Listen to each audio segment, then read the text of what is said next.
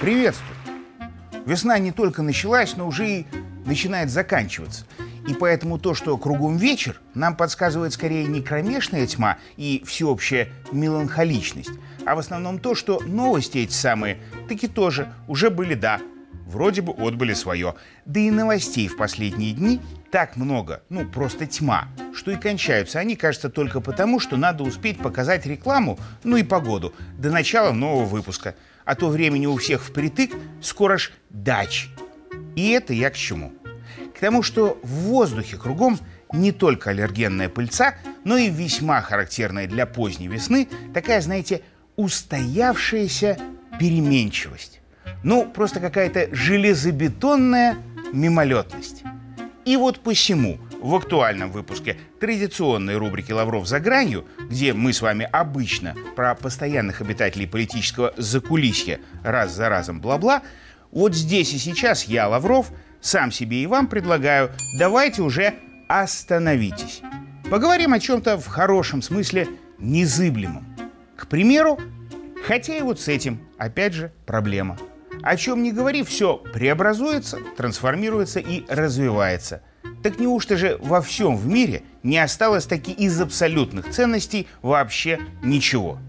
А вот и нет. Ценности остались. А еще неизменным осталось то, что кое-кто эти ценности всегда и постоянно пытается стырить. И вот об этом, ихнем, всем навсегда. Сегодня, пожалуй, самое время нам и поговорить.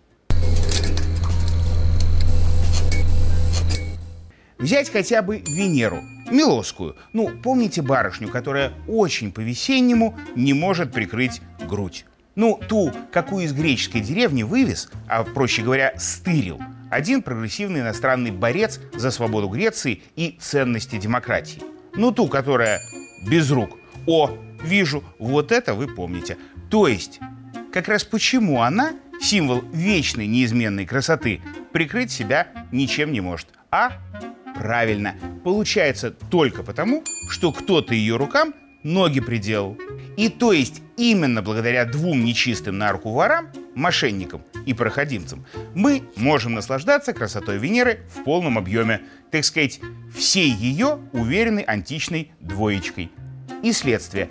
Благодаря частному воровству обогатился весь мир. Э, в смысле духовно. Золотые не иначе были для мира деньги. Только кончились те времена. Канули в лету без всплеска. Нынче тырят по-другому – Взять хотя бы барышню с руками, но как статуя всадника, без головы.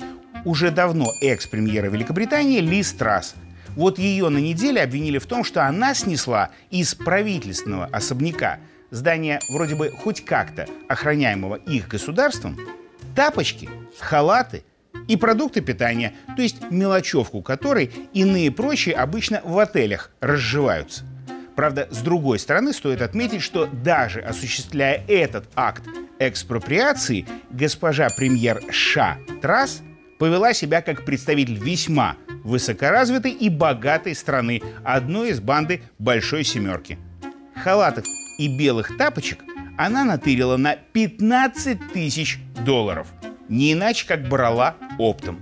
Чтоб за раз, если и не на всю партию консерваторов, то хотя бы на всю ее семью – и ближайшее окружение хватило.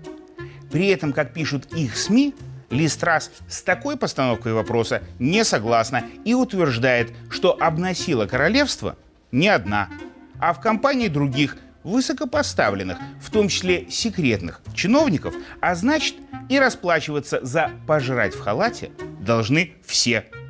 И пока в Великобритании все расплачиваются, но только не за банные халатики трасс, а за то, что она натворила и то, чего не сделала, хотя была должна, на посту, в свое, самое короткое в истории, на нем пребывание.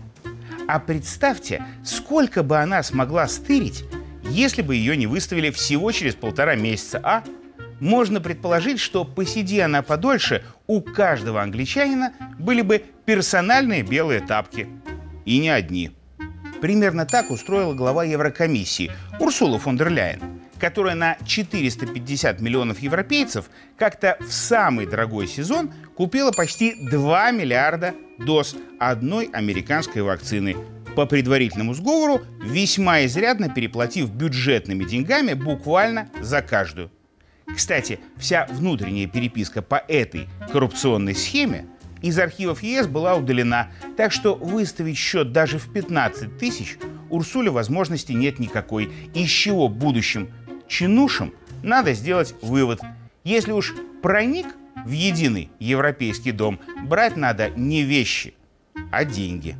Как, например, делал в Белом доме еще в бытность всего лишь вице-президентом всемирный военный ястреб и, оказывается, тот еще сорока-воровка Джо Байден.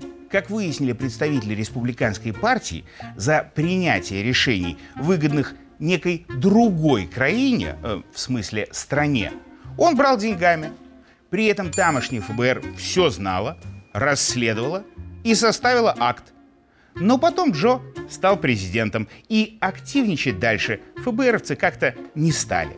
Наверное, постеснялись солидного возраста дедушки и решили не выносить сыплющийся песок из избы.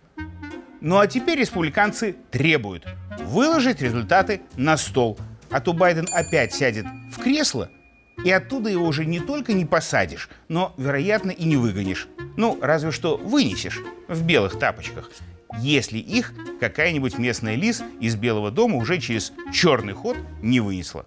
Впрочем, сколько бы ни натырил Джо Байден, самый большой куш урвала, по данным ихней прессы, все же его жена, обыкновенная преподаватель без особой криминальной подготовки. Она, как пишут газеты, не брала ни халатов, ни денег. Лучшая половина Байдена просто забрала сразу всю власть в государстве. Дело в том, что испуганный сосна Джо в последнее время не доверяет ни сопартийцам, ни советникам, ни охране, а вот своей верной Джил вполне. И теперь, как пишут газеты, именно она, та реальная сила в Вашингтоне, которая делает за Байдена его шаги, зачастую в прямом смысле слова. И если это так, то легко представляю ситуацию, когда в кулуарах какого-нибудь высокого западного форума Джилл Байден говорит Урсуле и Лис, смачно закуривая в кулак. Это тебе не мелочь по карманам тырить.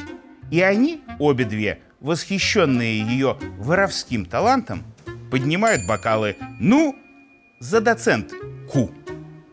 Было уже такое или еще предстоит, не знаю. Но вот все, что будет, узнаем из новостей точно и обсудим в нашей традиционной международной рубрике «Лавров за гранью». И, кстати, чтобы обсуждать активнее, присылайте мне ваши вопросы. Как и обещал, я раз в месяц планирую на них отвечать. Пишите в Минск на коммунистическую 6, индекс 220029, э, а можете звонить на УНТ на горячую линию шлите послание на электронную почту лавров за собака mail.ru или оставляйте вопросы в комментариях на YouTube. Сделаем нашу пресс-конференцию Grid Again, чтобы было и у нас что-то постоянное. Но она случится потом, а пока, пока ухожу в весенний вечер, вечно переменчивый и неизменно прекрасный. Это я про вечер, а не про себя. До свидания.